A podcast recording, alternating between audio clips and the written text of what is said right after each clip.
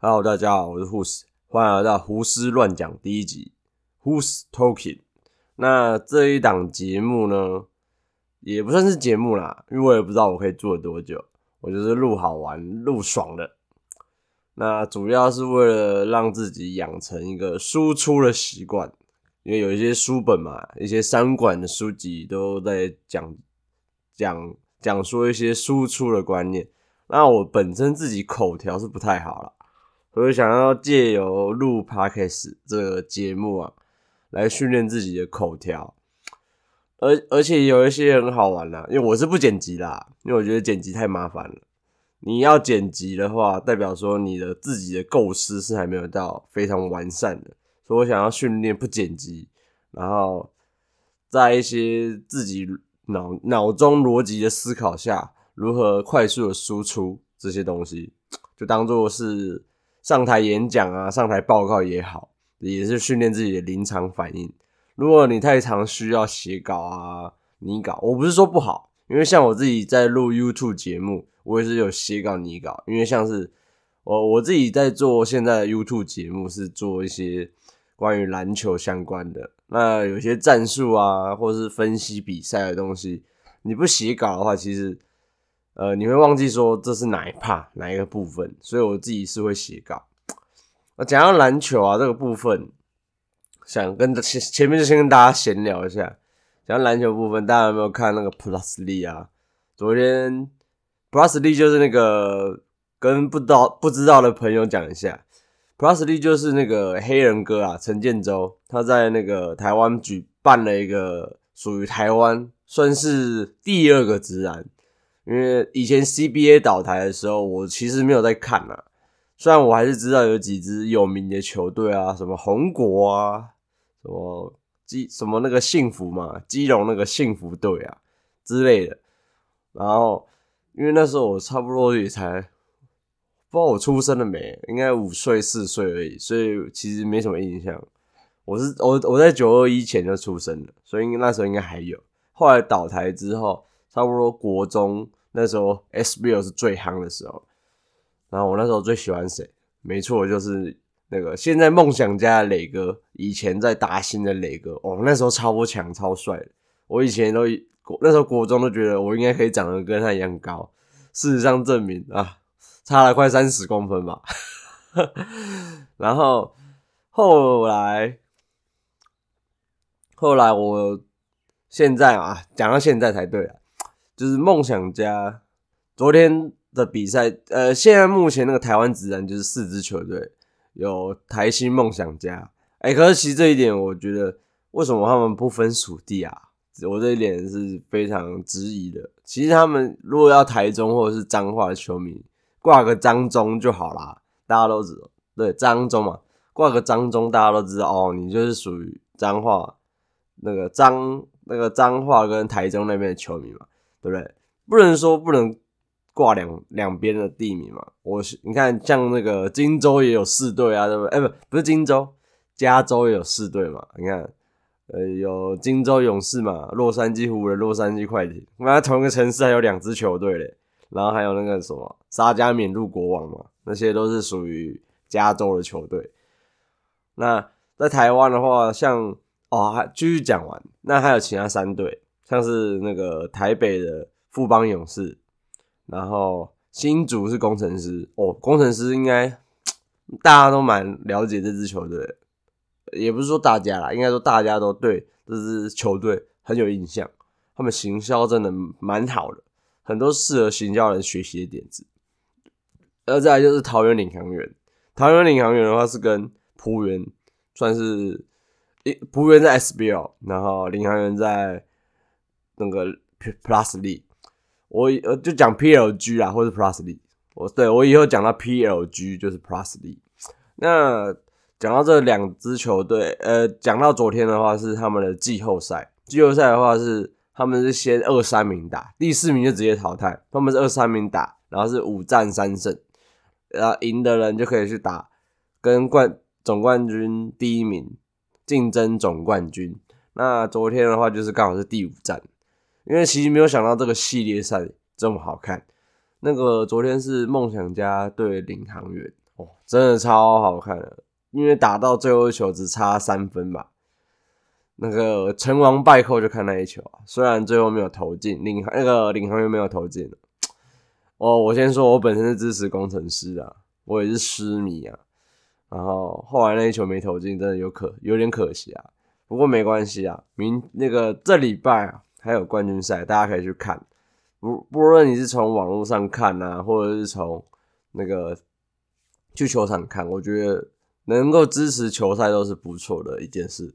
因为毕竟是属于台湾的运动，台湾很多东西都被一些人搞砸了，所以必须让您那个台湾的人民自己自立自强，这才是台湾进步的一条路吧。因为像你看，这那个最近那个很夯的那个瑞莎事件啊，体协的事情就不讲了，太多肮脏的事。你看以前的网球也是啊，还有。那个、那个、那个什么，你看谢淑薇出走嘛？那个、那个什么小戴嘛，戴志颖那个鞋子也有那个嘛，也有问题嘛。然后以前就像以前那个 SBL 也很多啊，人家去 NBA 挑战，然后你回来给他竞赛。中华职棒好像也有嘛。然后因为直棒这这块我就不了解。那后面我会讲到为什么，哎，每个人都会对什么东西了解，什么东西不了解，这都是。蛮有趣的，跟大脑也有关。那拉回到今天的主题啊，我有点离题太远了。那今天的主题其实主要是讲为什么要写文章，其实跟我前面讲的这些东西都一样。我们生活中有很多自己喜欢的事情，或者是在关注的事情，但是我们没有主动的去注意它、关注它，那它只是一个被动式的资讯，就像是我们每天看财经新闻。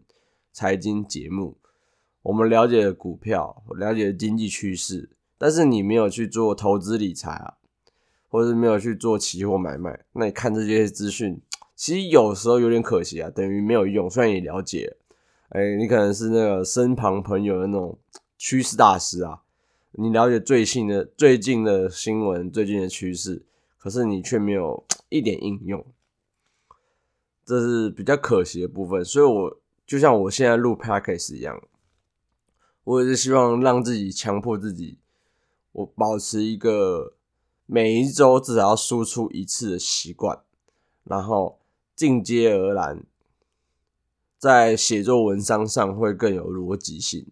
那我自己在部落格也有发表两篇，目前是发表了两篇文章。我希望是每一天都要发表文章，让自己保持一个。每日输出的习惯，因为我觉得我自己不是很厉害的人，然后也不是非常厉，呃，也不是学很多，不是像那种台大啊、什么清大那么他们那么厉害，会学一堆东西。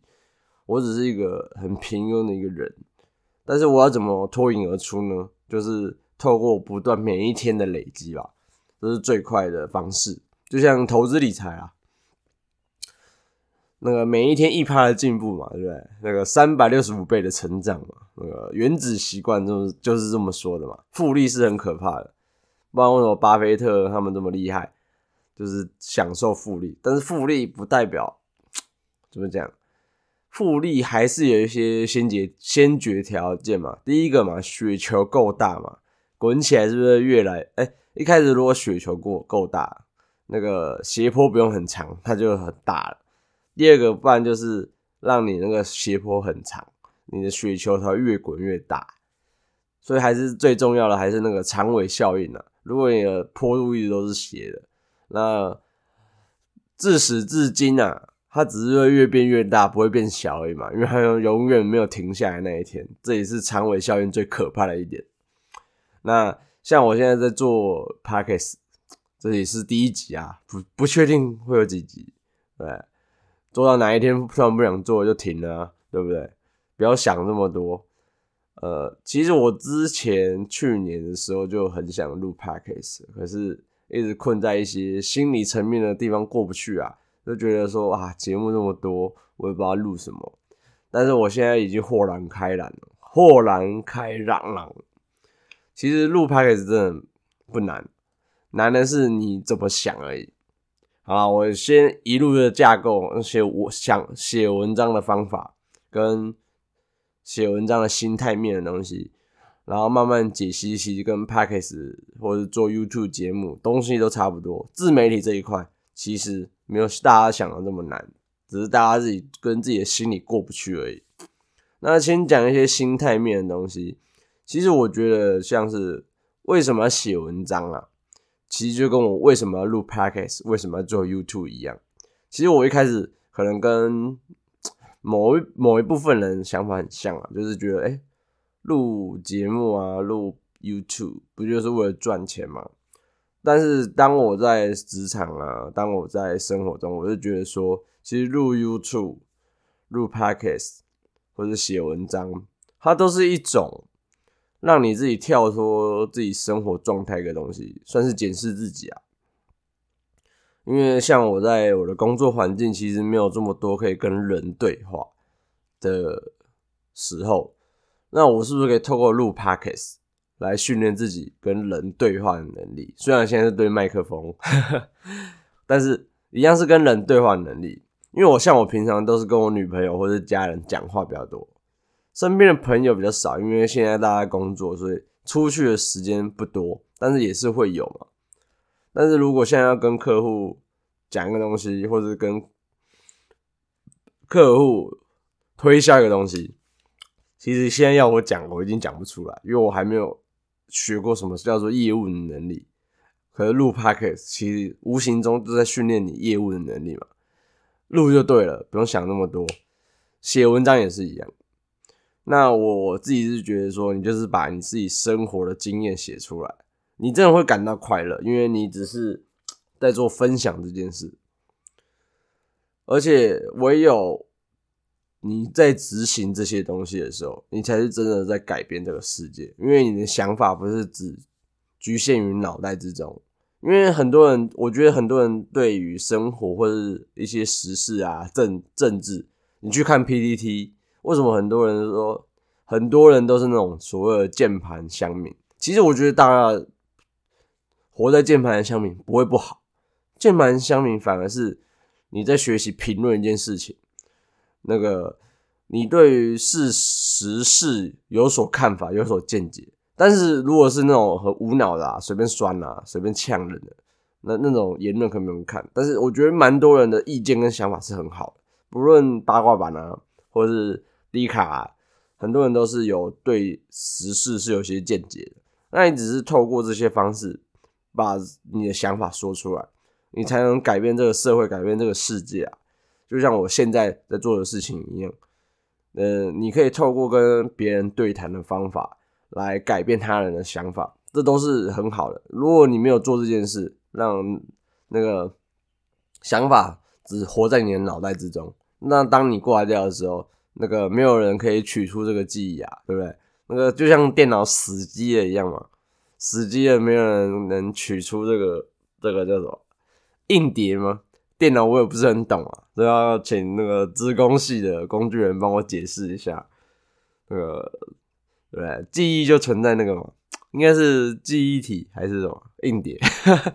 电脑这块我真的不是很熟，随便瞎聊。那讲到原本的东西。那在在写作这边的话，除了你能改变世界，只用这个方法，再就是改变人生了。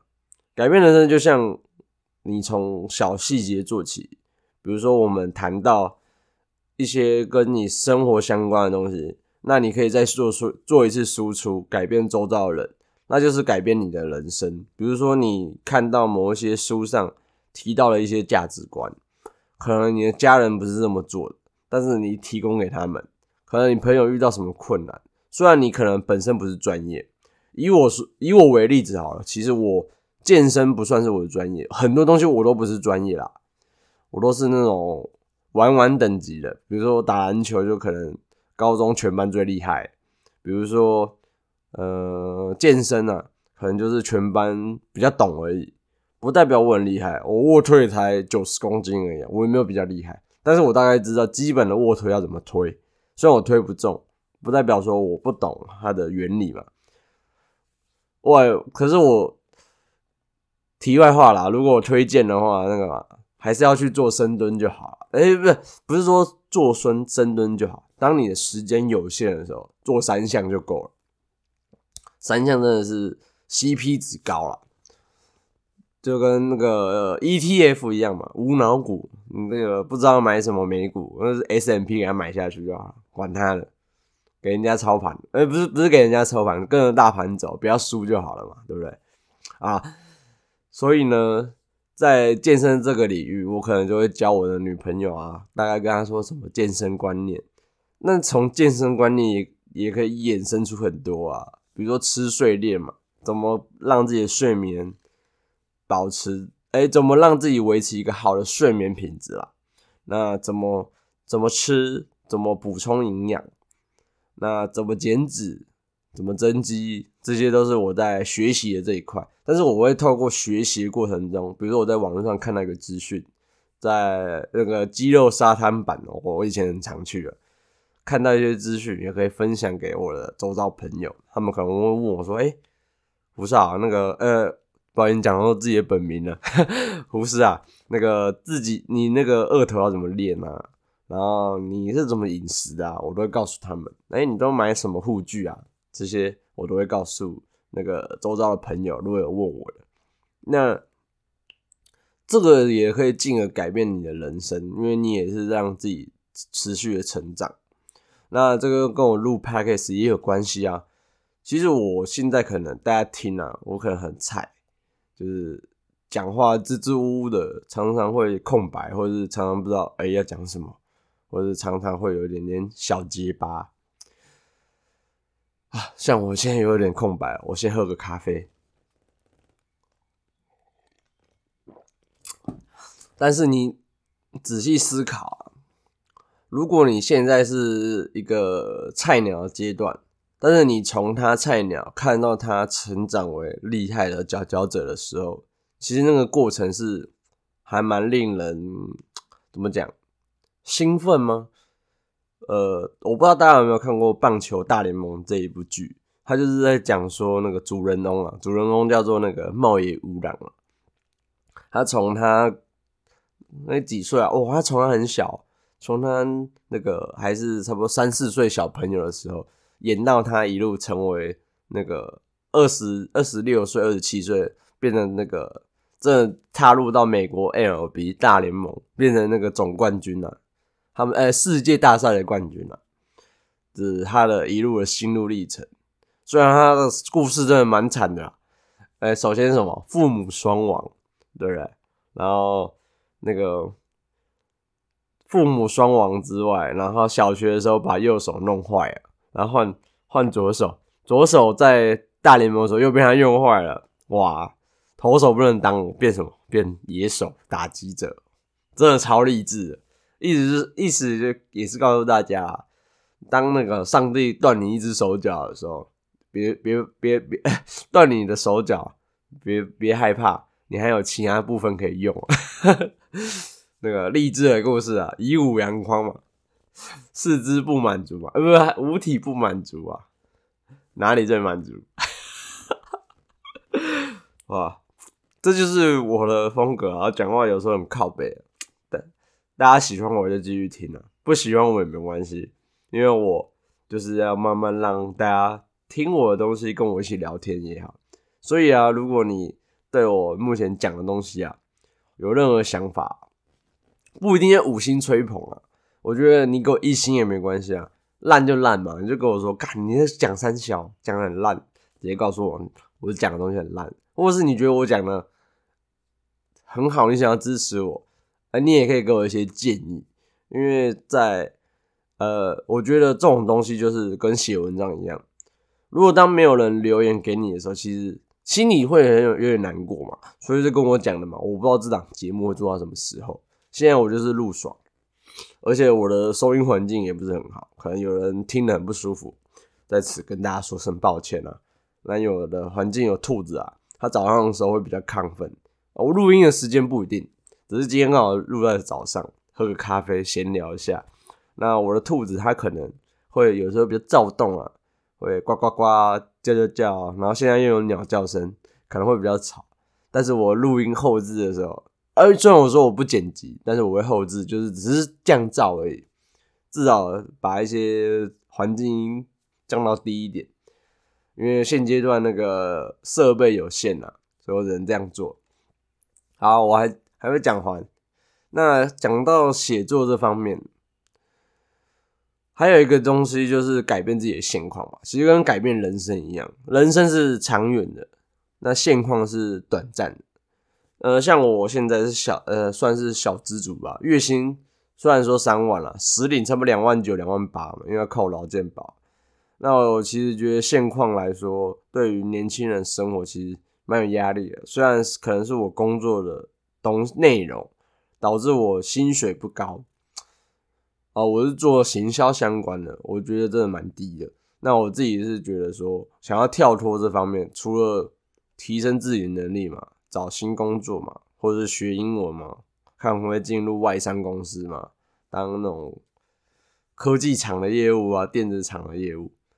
之外，我觉得更重要的是，就是 要投资在自己身上，所以我才毅然决然的来开继续开始写文章。那我之前做很多事情都是断断续续的，像是写文章啊，或是录 YouTube，录 YouTube，其实我我也是那个叫什么，找了很久自己的方向，只是刚好今年做 Plus 里，刚好有一些人看，我觉得做。篮球这相关的，发现这是我的兴趣，真的不要想说啊，会不会有人看，会不会怎么样？而这要讲到心态面了，因为其实我也害怕有酸民啊，或是会有一些那种五五毛好了，或者不相干了。讲简单啊，我可能也算是台独分子吧，我常讲那些跟台湾政治有关的东西。如果我身为台台湾人不不支持独立，不是很奇怪吗？我都没有看过以色列人支持被那个嘛，支持被被那个支持被统一，我也没看过什么。还有哪里人？嗯，呃，南韩人啊，南韩支持被北韩统一，没有吧？是不是大家都是支持自己的国家？不知道是台湾这个土地比较特别的关系，还是怎么样？我发现很多人。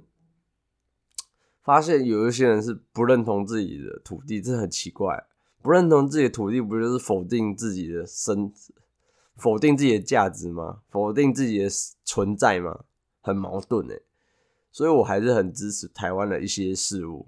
所以像是球赛，我非常支持。但是呃，之后可以提到这本书啊，就是财务自由，这算是最近也很夯的议题。不算最近啊，就是这一阵子很夯，因为大家都低薪嘛，大家都想着怎么财务自由。之后再来分享这本书，就是那种 fire 族嘛，火焰族，财务自由族。那其实我从这本书也有学到一些观念。那可能你在你钱还不够的时候，我们可以用不同的方式去支持。虽然我最近还是有经常去看球，但是因为我觉得。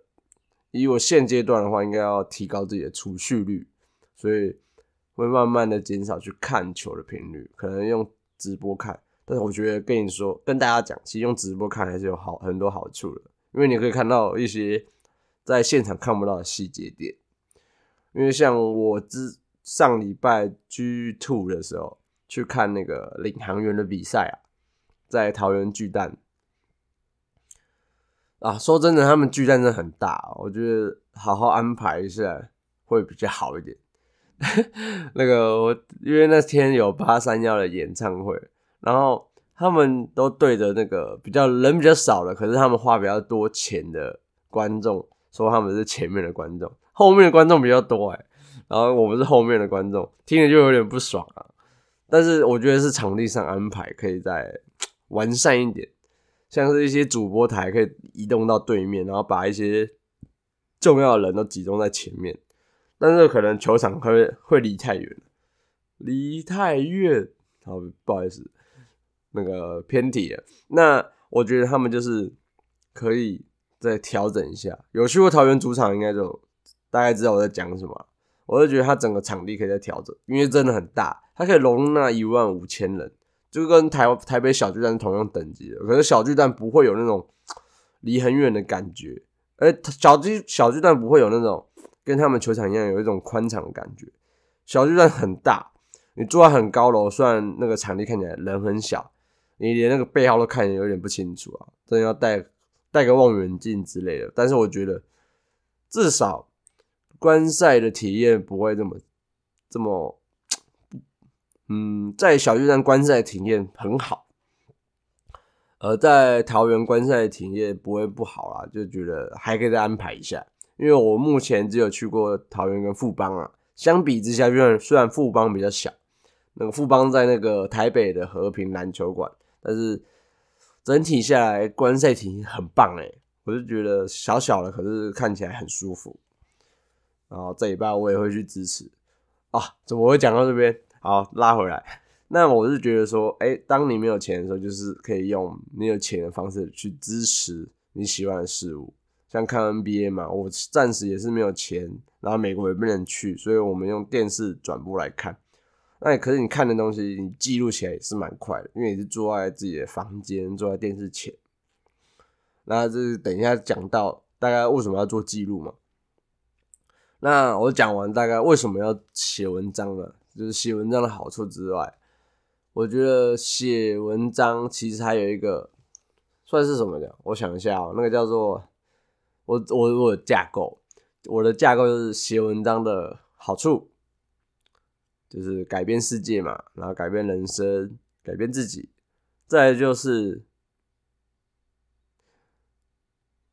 嗯，再就是啊，再就是写文章的好处啦。前面是写文，为什么要写文章？然后后来后面才是写文章的好处。写文章有很多好处啊，像我现在就很快乐啊，那是对他最大的好处了。再就是自我提升嘛，然后跟一些啊，等我一下啊。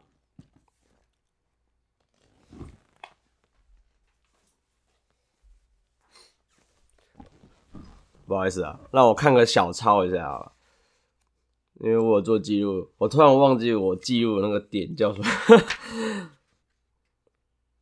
然后，对啊，跟我讲的一样，就是写文章的好处，自我成长、快乐，然后最后一个就是赚钱。赚钱其实只是它带来的价值吧。当你提供价值给别人的时候，相对的你也会得到。不同的价值，比如说自我的提升就是一种价值，快乐也是一种价值。我觉得赚钱更是另外一种价值。呃，虽然有人会说哦，我不为了钱，其实我相信哦，只是看你怎么想而已。因为很多人说哦，我不是为了钱来做节目，不是为了钱来做什么，这我相信。像是很多，哎，九是九面嘛，忘记了，反正就是有一些 YouTuber，他们就会说什么哦，我做这档节目不是为了钱。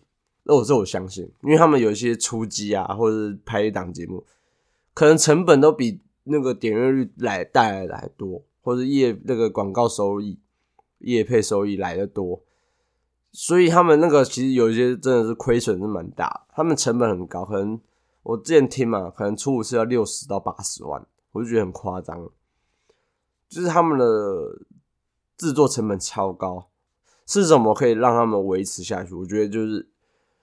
录这个节目或者做这档东西的时候，带来了自身的成长跟快乐，这是最重要的东西。那我刚刚也有讲到嘛，就是害怕面，就是有些人可能害怕，就是怕写不出东西啊，文笔不好嘛，我怕被骂嘛，钟家波嘛。但是我自己是我自己的想法是，就像我现在一样，当你越害怕被骂，或者是越害怕不知道怎么做的时候，其实不如去做做看。可能是最快的，像我刚刚也什么都没想啊，我连开场都没想好，哎，我就直接开录了。而且我看一下我现在录多久，录了快半小时，三，也谢谢大家听我听到现在半半小时的瞎聊。那我自己也觉得是，呃，不要害怕，先执行了再说，因为很多人都是跟自己心里那一关过不去啊，我自己也是一样。那我原本在去年这个时候，去年嘛，去年那种四五月还是五六月的时候，也是疫情的关系 p a r k e s 是不是大红？所以那时候古癌就串起了嘛。其实我以前有听 p a c k a g e 我是听国外的，那我是顺便练英文，我是听那个谁，那个第一个就是那个 Tim Ferriss，听，干，我英文很烂，不好意思，那个叫什么？他的名字叫做提摩西·费里斯，那个算是蛮有名的一门一个那个播客人物，然后跟那个 Gary V，Gary V 就是有点。那个负能量的大叔，但是我觉得他的东西其实蛮正能量，只是看你怎么想。他们的东西都很好，但是我我相信啊，你只要一直保持正能量，提供东西给人家，虽然你现在很烂也没关系嘛。呃，你就是从每一次三十分、五十分，最后进步到一百分，慢慢的成长给人家看见，它就是一个最好的历程。你就当做你录音讲讲废话也好，当。当做直播节目啊，所以我有时候觉得那些做直播的人蛮厉害的，因为你要一直保持热度，一直讲话，我觉得很厉害嘞。像那种瓜吉啊、馆长都蛮厉害，但是你不要觉得，呃，馆长什么满嘴脏话啊、负能量，呃，每个人可能会有坏的一面、好的一面。脏话这方面我就不多说啊，我可能日常我也常常骂什么“你娘鸡掰”那种“你妈嘞”那种类似的脏话。看看人吧，见仁见智。因为，呃，你觉得它是不好的东西，就是不好的东西。我觉得可能有些人只是习惯式的用语啊。那我自己也是常常骂脏话，可能有时候不小心脱口而出，那都不是有意的，啊真的是讲习惯，讲太习惯。所以每个人都有自己一些小习惯、坏习惯，慢慢修正吧。像我自己也很常赖床啊，或者不折棉被，吃东西不洗碗。生活的小习惯啊，慢慢改进。我自己也是慢慢在学习这一块怎么修改。那再拉回来，所以你不要对自身觉得自己怎么样。第一个，怕被骂也没关系啊，给人家骂一骂会不会怎么样啊？我不知道你在主呃现实生活怎样。有我我我是还好啊，不常被主管骂，但是有些公司可能很常被主管骂。干你这个废物啊！你这个怎么样？呃，如果有被骂了，告诉我一下，你们都被被怎么骂，好不好？我真的没有被被骂过，呃，没有在职场上被骂过啊。有一次啦，不算被骂，我就觉得莫名其妙。跟大家讲，那是我去面试，我就不讲是叫什么公司啊，一间上市贵公司，然后那个就是那种台商皮呀，呃，不，日商皮呀，台商股啊。那在台湾学坏啊！我去公司，他就先呛我：“哎，你怎么现在来？”然后我就说：“呃，你是跟我约这个时间呢？”他跟我打电话，在线上讲，都是讲十点。可是他下午有约一个面试者，那他以为就是一样的，然后他就觉得公司那边最大。但是其实我觉得没有谁最大。公为什么你们要要求员工听你的呢？就是我们没有那个权利要求任何人要听公司的，当然你可以为公司这个法人想，我觉得对自己可能也会有很多好处嘛，因为你为他想，他就会对你好。公司就跟人一样，你对他好，他就会对你好，所以你为公司想，可能公司也会为你想。但是前提是，我觉得不可能要求每个人都去为公司想，就是忠诚度的东西。反而是公司要为着员工想，员工自然也会为公司想，这是相对的，所以不可能每个人都为了你的品牌，为了你的企业去做着想，反而是我们可以多思考怎样对员工是最好的。这只是题外话。我如果未来要创业的话，我也是选择是为员工想，那我被他骂，我就觉得很莫名其妙。但是 fine 啊，我又不会怎么样，又不会少一块肉。我至少知道这间公司是什么面貌。那天我面试，我也是给很给他面子啊，我就跟他说对不起啊，是我记错时间了。但是我后来去看信啊，或者是看那个有个一，我记得是一零四，对一零四的资讯，他全部都跟我约十点啊，是他自己记错了，但是我还是给他台阶下。生活中本来就是常常遇到这种被误会的情境。就看你怎么去解决这件事，但是不要太在意啊。然后面对酸民，就是去看有意义的言论，因为有些酸民其实给的言论蛮好的，都是谢谢每个人的指教。那再来文笔不好，文笔不好或者写不出东西啊，这一块我其实也蛮蛮有感触的。写了就对了，我文笔也没有很好。那实作面的话，等下再讲。那光写文章这一块，我自己的话，就像讲话一样吧。我觉得我讲话也没什么内涵，没什么内容啊。而且我这个人，这是也没什么长处，就顶多我高我我我蛮喜欢学很多东西。我不知道有没有人跟我一样，就是 学很多东西，然后没有一个专精。但是我觉得不会怎么样，因为学的东西够广，看的东西也会很累，呃，看的东西也会够了解。因为我觉得就是看你怎么应用在不同层面了。像我觉得在玩社团的东西应用在工作上就非常好，所以我蛮鼓励大家玩社团，因为你比较知道什么叫做 team work，呃，跟人际沟通上的一些东西。像我觉得我我之前有面试一些那个算是算是弟弟妹妹嘛，小我几岁都算那个弟妹啊，然后他们在来公司的时候，可能因为他们没有玩过社团，其他人不了解。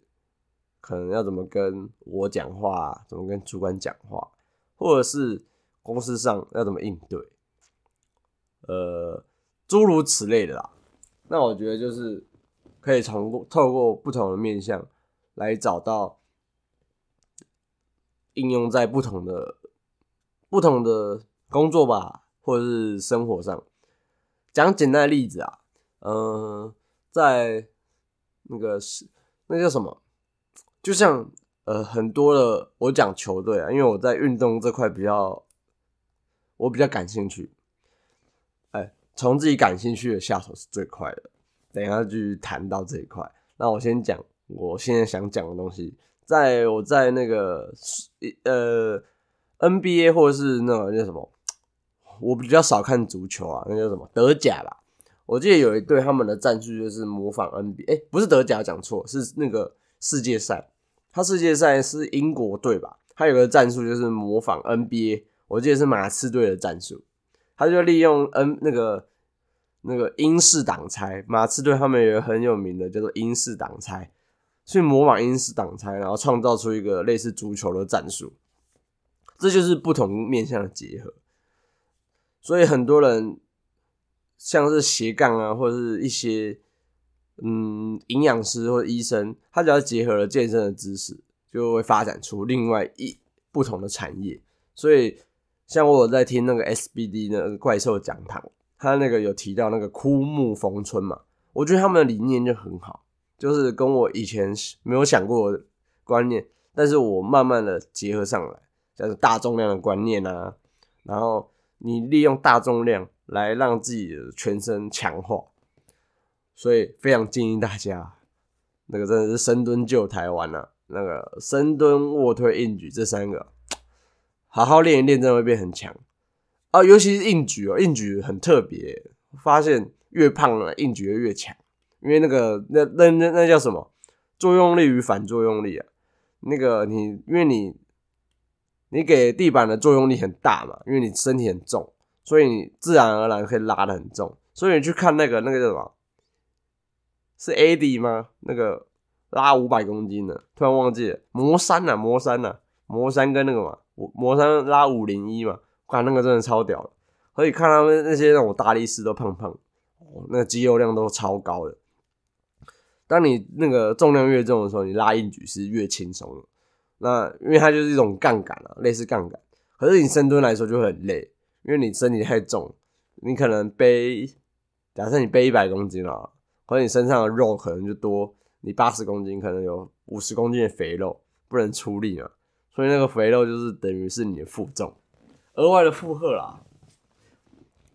但是就看个人怎么想啊，因为台湾的观念可能跟国外的观念不一样，很多人还是会很在意他人的眼光，所以觉得哦，我应该像那个彭于晏那种身材啊。才算壮，才算壮嘛。然后可能像那种魔山那种身材，大家都觉得是肥宅了吧？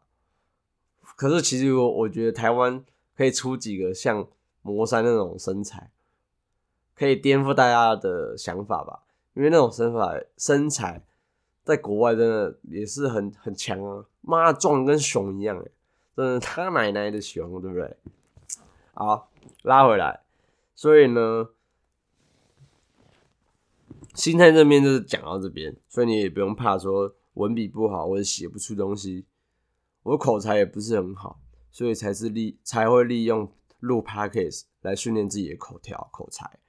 那写不出东西。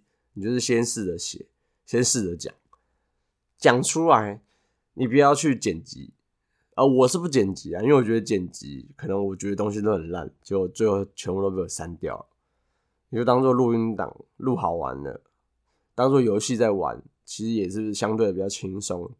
那再来就是讲实做面的东西，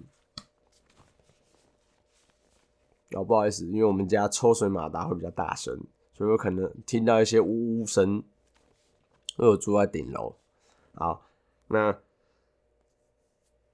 讲到实做面的东西，我们从兴趣下手，如何打动人心呢？其实是，呃，如何打动人心呢？最简单的就是你想要引起观众的共鸣，引起观众的互动。那我觉得最简单的方法就是从你自己的兴趣喜好。专场下手，每个人都一定有自己的专长喜好，一定有一两个吧。我就算你喜欢看电影也好，看棒球也好，看篮球也好，往你自己的专长去走是最简单最快的。以我为例子啊，我就像我刚刚讲到，好几个东西都是我喜欢的东西，比如说篮球嘛，我就说我去看 Plus D。但是我篮球不是只限于台湾篮球，但最喜欢看哪个男生不喜欢看 NBA 啊？NBA 最好看了嘛。虽然很商业化的联盟，那个剧本都大家被看透了。但是我跟你说，那个职业的比赛就是要有剧本才会好看呢。就像 UFC 或者是 WWE，其实我比较少看，因为我觉得那个太假了，所以我小时候不看。虽然很多男生喜欢看。我小时候反而比较有在看一些综合格斗，因为我觉得那个才是真的真真正的拳拳到肉。虽然到现在没有练了。哎，题外话，我小时候是练武术的，练那个中国武术。可是后来练到国中国二的时候，我就不练了，因为我觉得那种打套路就是跟体操表演差不多，不能说不实用哦。对于发展发展自己的全身是有用的，因为我那时候。我记得很好笑，那时候我同学是那个田径队的，然后那时候要跑大队接力嘛，老师老师也老师的想法很简单嘛，老师就说：“哎，大家去跑一跑啊，就挑几个最快的。”就我跑全班最快，我那个田径队的傻眼，开始求我说：“哎，拜托啦，跟老师说我跑很慢，跟老师说我受伤了，让他去跑田那个百米。”后来我就跟老师说：“哎，不然我们一起参赛。”就后来我们就一起参赛。就是题外话，很好玩。我也没有想到，我只是练那个国术，我也没有练那个跑步哦。那跑最快哎，所以说发展全面的身心是更好。很多题外话啊，这也可以谈到所谓的运动员专项化过早的问题。你看我小时候练国术了，反而跑比较快；然后练田径反而跑比较慢，这就是有点专项化固定的。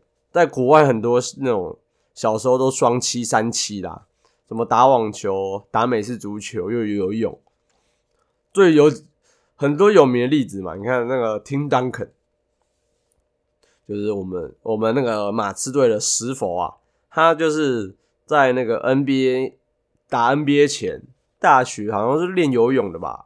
那游泳游一游变成篮球员，然后还打了打多久？快二十年呢，有二十年吗？一九九八，一九九七，应该是九六还是九七踢的，忘了。然后打了，打到二零，打到两年前嘛，打到那个嘛，科比还在那一年，对，科比还在那一年，科比退休那一年他也退休嘛，我那也是打蛮久。科比，我们想念你，好，继续那。兴趣就是这样，因为你讲兴趣，讲热情的东西，你会讲到那种让人眼睛发亮的东西。嗯，应该是自己眼睛发亮。我觉得讲兴趣的时候，我自己眼神是发亮，我可以一直讲，一直讲，讲到源源不绝，讲到我女朋友觉得我很烦，因为我常常跟她讲一些战术，或者是讲一些我看到的东西。但是不要害怕，我觉得就是跟人家分享，多分享就会发现到同好嘛。那重新去下手是最快的方法，你可以从这个面向去想。那还有专长啊。像我自己本身现在的专长算是广告投放，这我我我喝个水。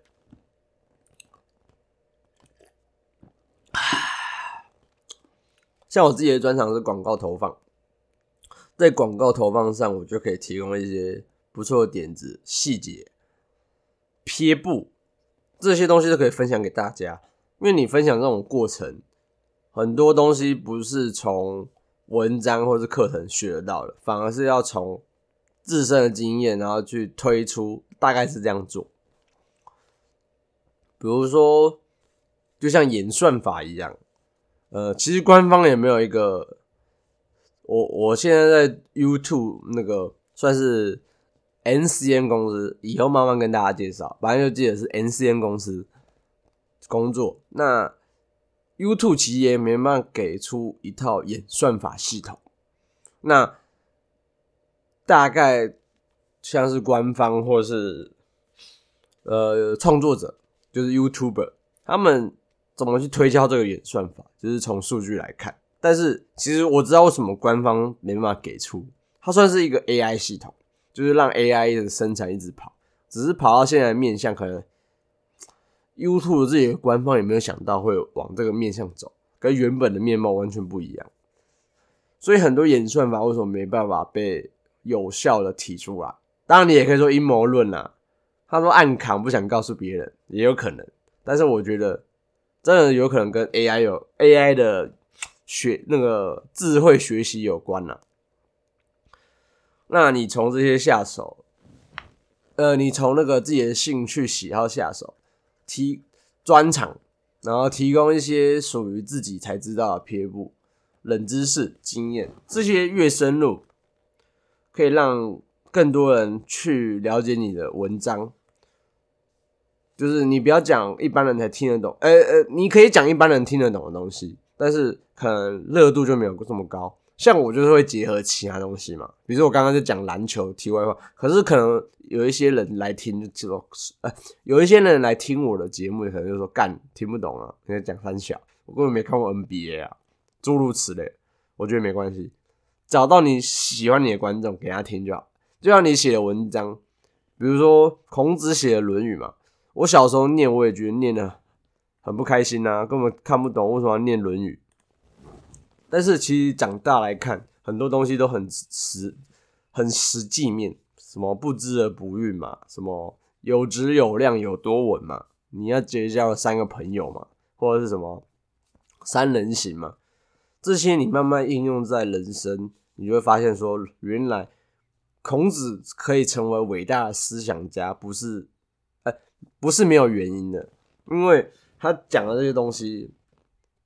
真的是可以真实应用在人生，可是学海无涯啊，还是要一直保持持续学习，才会越来越强哦。我家的马拉真的很吵，不好意思。那再讲到一些其他方法，呃，这个方法其实算是我自己了解到，就算是写文章了。写文章其实它算是一种沟通，就是你想要呼吁人家什么价值，你想要人家怎么执行。就是你可不可以唤起人家的心里的涟漪悸动？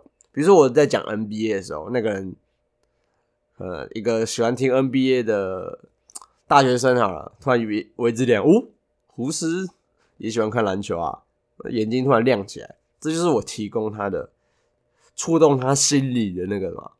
为什么要波动我心弦嘛？对吧？我波动到波动到他的心弦，这也是从兴趣下手的好处，因为你。无形中会了解很多自己的同温层，那你也可以去跟他们打成一片，认识更多人际，呃，那怎么讲？呃，让自己的人际关系更好吧。因为其实像我现在在公司，人际关系不能说不好啦，只是因为没有同好，他们都是属于玩电玩的那一块，偏偏我就不太有喜欢玩电玩，我唯一有玩的电玩就打英雄联盟而已啊，可我也才就是打兴趣的，因为我也没有打很好，我就是那个所谓的那个东东巴铜牌啊，打的不好，没办法，我喜欢英雄联盟的原因就是因为它角色很多啊，就很像。带另外一款游戏是二 K，可是我二 K 也玩的不好，只是喜欢玩而已。那这几块，这两款就是有在玩游戏，但是玩的没有到像达人级这么好。那我的同事他们反而都不玩这些游戏，他们都是玩什么魔物猎人呐，或者 Switch 之前很夯那什么动森嘛，他们都玩那些类型的，反而比较少玩那种 DOTA 类的游戏。对于 DOTA 类的，我是比较喜欢的。然后他们是不喜欢，呃，他们不是不喜欢，他们不常玩，变成说无形中慢慢减少了同文层，所以我觉得有一点也蛮重要的，就是有一些企业会有社团活动，这是蛮重要，社团也可以凝聚大家的心吧，就是每个人可以去创立自己喜欢的社团啊，读书会啊，或者是篮球同好会啊，或者是羽毛球啊，诸如此类的，做这些就可以凝聚很多。人很呃，就是凝聚大家的心呐，就是因为大家有同温层，同温层，说不定他们打羽球的时候就一起骂老板呐，对不对？他们会凝聚自己的意识嘛，一定要创造一个反派嘛，大家一起对抗他，那种感觉就出来，对不对？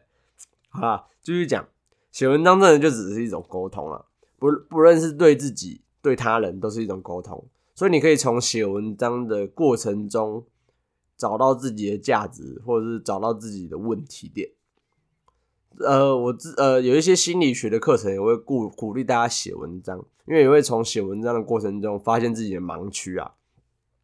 而且如果你写出来，刚好被人有人看到，当然像我是很鸡婆啦，我可能有时候看到一些朋友，呃，忧郁症，他们会写一些文章，我是会鼓励他们的人。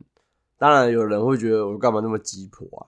但是可能这就是我的个性嘛，有点看到东西就想发表的个性，这属于我自己的想法，可能无形中伤害了一些人，或者是失去了一些朋友，可是我不在意啦，就是随缘。朋友本来就是一个一个少嘛，一个一个多嘛，在不同的生长环境、不同的阶段，反而朋友圈就是会改变。好了，继续讲回来原本的东西，所以你要。思考说你要提供什么价值，你要提供什么行呃，你要让他们做出什么行动。像我现在就是鼓励大家去写文章、录 podcast、录 YouTube。你不要想着你要盈利，你只是想着说哦，我就记录自己当云端也好啊。你看有一些电竞选手，我看有一些之前看有一些影片，妈都没有声音的，他就打电动，啊也一堆人看。这种东西就是一个记录，你不要想说哦。我没有东西可以给人家，这跟文笔不好一样，就是我不知道我自己有什么内容，我不知道我自己有什么想法。但是就跟我现在一样，我现在也是有点像无头苍蝇吧，我也没有写稿啊，我就随便讲啊，看讲就对了嘛，怕什么？讲错会怎么样？对不对？又不是说我讲错一个字然后被罚钱，不会嘛，又不是文字狱，所以这也是录 podcast 好处，就跟 YouTube 不太一样。YouTube 的话可能黄标嘛，那你就觉得很烦。但我觉得根本没有关系啊。你喜欢 A 片，为什么不能讲 A 片？对不对？你喜欢十八禁的东西，为什么不能讲？为什么要限制人家的想法？都是不对的。他开始好处就在这边，你想讲什么就尽量讲，有人听就谢谢他听你的，算演讲吗？你的音档啊，就讲你的音档，你的想法，就谢谢他们。那也可以多鼓励大家留言留言都是好的，因为我觉得应该是每个人都会去在意你提供什么想法给他，这算是回馈吧，让创作者 p a c k a g e 的创作者或者任何程度的创作者可以有所反思。那我自己的话，我就觉得就是跟大家互动、互互相沟通了，写文章也是一个很好的方法，因为它每一种方式都不一样，YouTube 是用影音。p a c k a g e 是用声音，写文章就是文文字，文字可以及时的校稿对稿。呃，有一些人会觉得比较心安一点啊。那我自己也是觉得说都可以执行。那我像我现在的方法就是写写文章，再把一周的文章再从 p a c k e s 做一个会诊，这是我的方法，因为我觉得这样有一种系统性的想法，不知道可不可行。反正我现在就是试了，试试试看就对了，总比不做好，对不对？好了，再来就说一些架构方法，算是我自己的诀窍吧，或者是 tips，对，小 tips，大家可以执行看看。像是，呃，这个方法叫什么？三十三十分法，就是也可以算算是说，你可以先做就对了。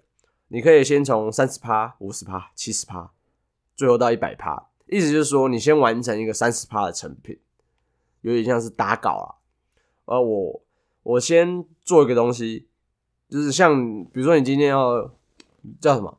你要录音乐好了。我之前玩乐音社，你要写歌或者录音乐。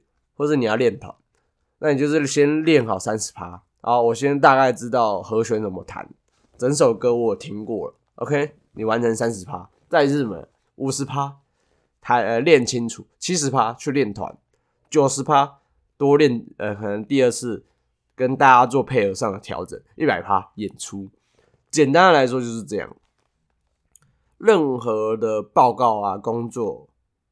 或者是像我刚刚讲的嘛，音乐哦，我本身以前有在弹乐音，吉他也在我房间，哦，好久没弹了，都忘记和弦怎么按，手指上的茧都快快快不见了。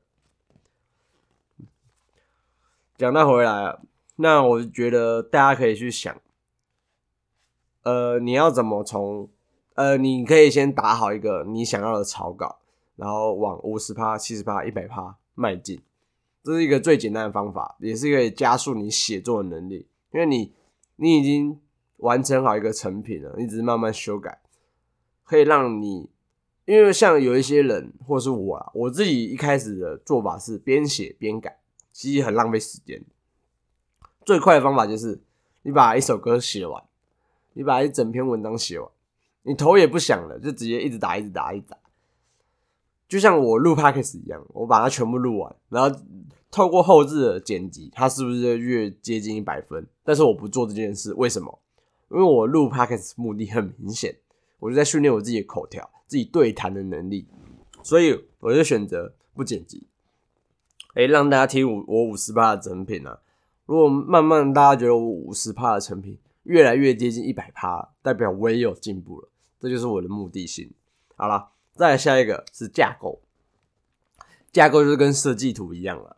呃，你应该要先理清你文章的架构。比如说，我这篇是教学文，我这篇是健身文，那我就是把我的重点提出来。那重点提出来有哪些呢？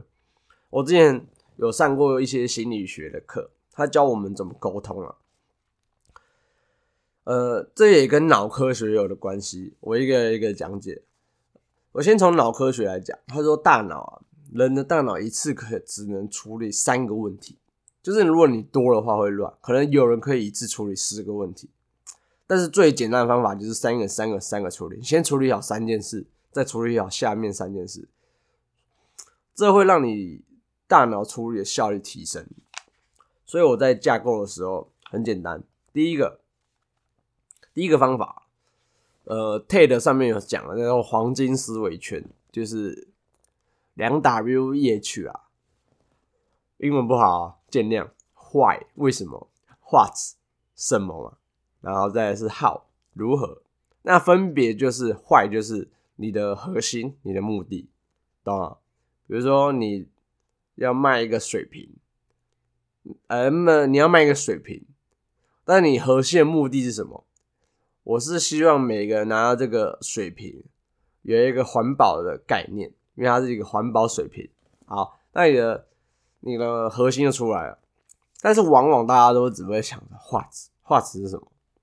哎，没错，它就是什么？看到没？画质就是你的算是成效结果，因为你的目的性是卖水瓶，然后大卖嘛。那是你的目的性，大家只想着你怎么大卖，你怎么卖水瓶，所以。你在思考方法的时候，你就会有所不知道要怎么执行，因为你只着重在成效，所以你没有着重在你的目的的话，你目的是什么？行销？你的目的是什么？打动大环保意识者？你的目的是什么？大家推动大家知道我们品牌是环保的理念，这都是你的目的性。接着你的执行面就出来了，号就是如何执行，你就可以想着，诶，我可以跟公益团体合作，可以跟环保团体合作，可以跟那个那个什么环保少女是哪里？瑞典嘛，瑞典少女嘛，是瑞典还应该是瑞典，不是瑞士，我记得是北欧嘛，跟瑞典少女合作嘛，对不对？拍一个广告，让她赚点赚赚点钱，打打声量，对不对？一样一样的概念。你你会发现，你有很多创意性的思考，都是从这边出现的。这就是我的所谓的黄，哎，这就是他提供的黄金思维圈。等我一下，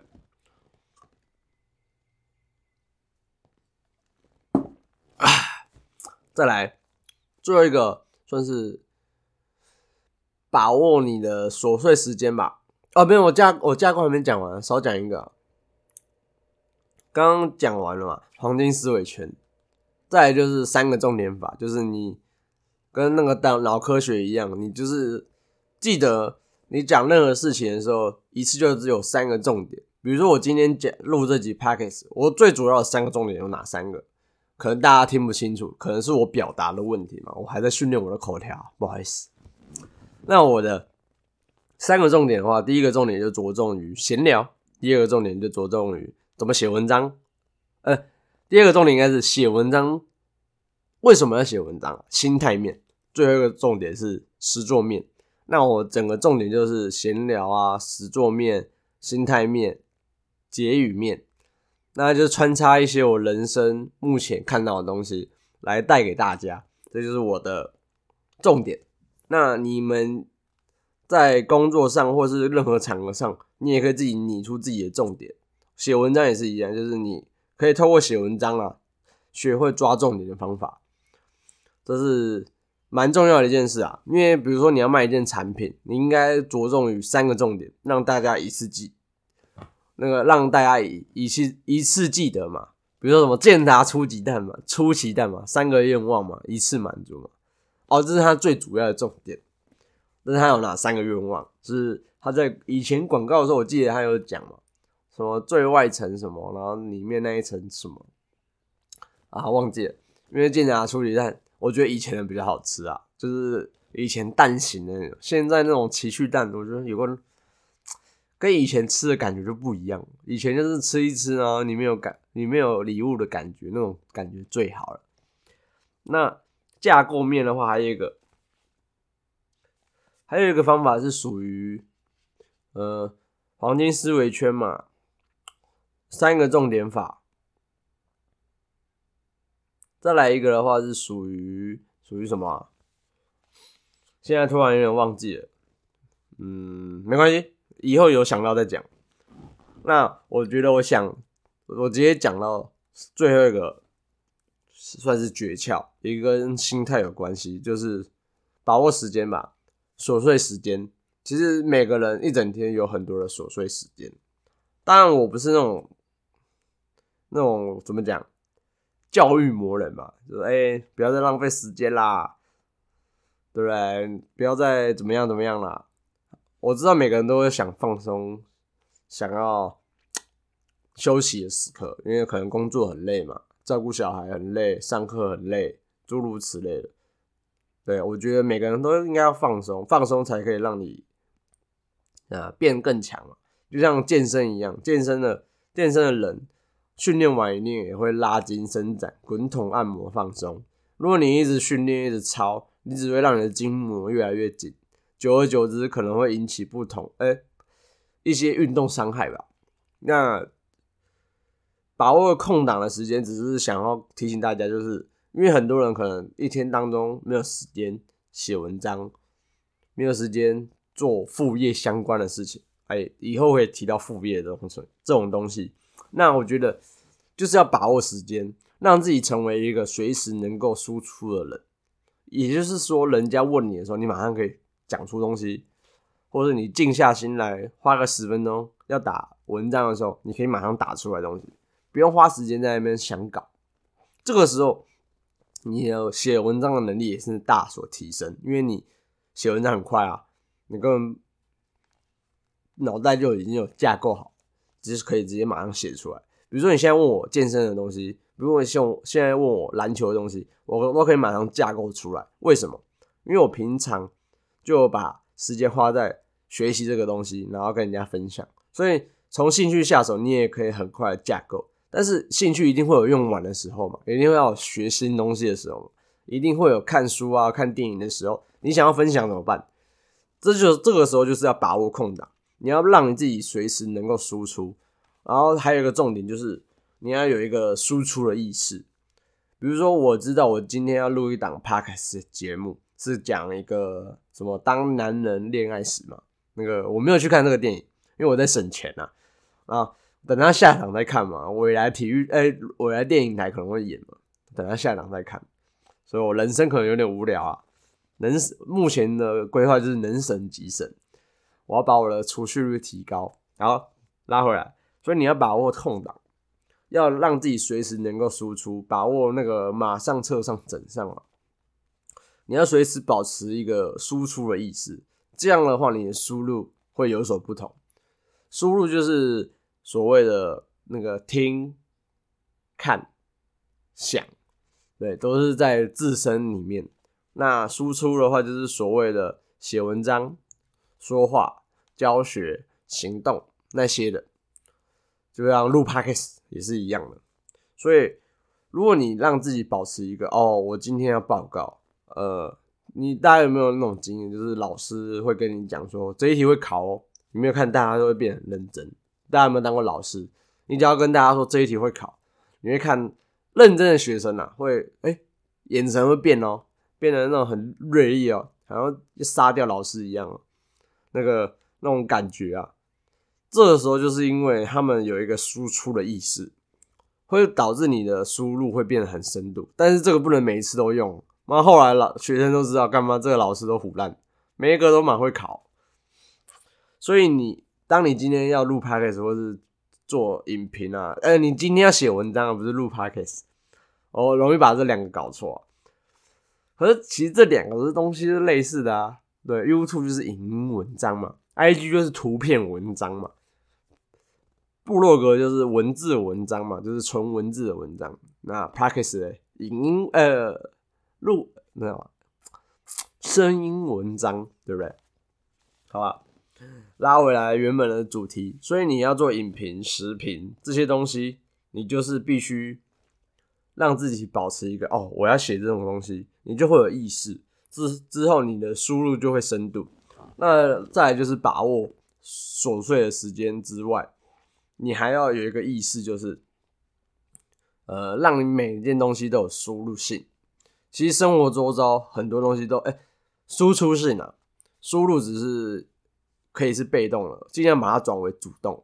像是我们很多人放松看电视嘛，或者出去玩，或是吃东西、吃美食，这些东西都可以让它变成主动性。比如说你写食品啊，你写出去玩的旅游游记啊，你看电视，比如说你看一档什么什么那个胡瓜那个什么医师好啦，你看完之后，你比如说今天是讲妇产科的，它有哪些重点，你把它记录起来，你可以分享给大家。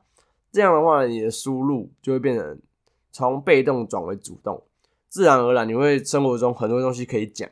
为什么？哦，我之前看那个呃伯恩吧，就是那个不是不是不是石伯恩哦，践行科大那个是那个伯恩夜夜秀那个伯恩，他之前在馆长的节目，我就觉得他讲的很有道理。他就说，为什么很多人都不能讲出一些很有趣的故事呢？其实就是因为大家没有。把呃，大家没有保持一个专注输入的模式，没有去看说生活周遭有哪些东西是可以讲成一个故事给大家的。比如说你出去玩，为什么你没有记忆点？因为你没有深度的觉得说自己要输出一些东西。可能有些人不用深度记忆就可以输出东西。比如说我像上次我去长滩岛，就有东西可以输出啊。比如说那个路边的小孩子，你教他脏话就会骂，然后那个遇到一些那个游客，我们有遇到那个日本游客，然后跟他拍照啊，然后呃女生，讲到这个就很好笑，有点痴汉了。反正就是我们跑去帮那个樱花妹拍照，好玩而已啊。然后交换 IG，哎，我没有加了，我朋友有加。然后比如说晚上的时候，什么椰子鬼嘛，椰子树下有那个很可怕的椰子鬼，椰子鬼是那个就当地的那个当地的怎么讲妓女，当地的妓女。我是没有买啊，我不知道我同学有没有买。好了，拉回来正题，所以。当你保持保持这个输出意识哎的时候，你的输入就会变得从被动转为主动。好啦，以上就是今天的内容啊。不知道为什么突然讲了那么久。那我定期的话，每一周会把自己这一周看到的东西做分享。虽然我也很想像那个 Team Phrase 这样做人物专访，有机会邀请到人可以做采访的时候。我会再分享给大家，因为我希望大家听我的节目是可以学习到东西，然后看着看着我成长，跟着大家一起成长，这是我录这档节目的目的。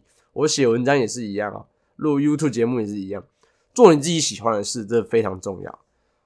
如果你做这件事你感觉不到快乐的时候，我觉得那没必要啊，你就是做好好工作存钱，不如好好工作存钱啊，都比你做这些东西来的。有趣吧？因为如果你太盈利目的，可能真的你没办法从这边赚到一毛钱、一点钱。但是你你把它当做一种玩、一种记录，其实会比较轻松一点。做这些东西都是要保持快乐。好啦，今天节目就到这边啦。如果有干爹要赞助，我也是很乐意。我在刚刚我有提到，如果对我这这对我这个 package 啊有任何想法，你想要五星吹捧，哎。你告诉我为什么好了，然后如果你想要给我一颗星也可以，因为我其实不知道评论机制啊，我还没看，这是我第一次录啊，我连那个账号都还没办好啊，我先录音而已。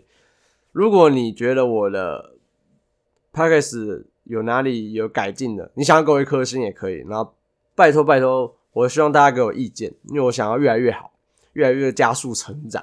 那如果我的 p a c k a g e，你觉得哪些点很好？你也可以告诉我，我也会谢谢你的鼓励。好，今天就到这边，我是胡斯，下次见，拜拜。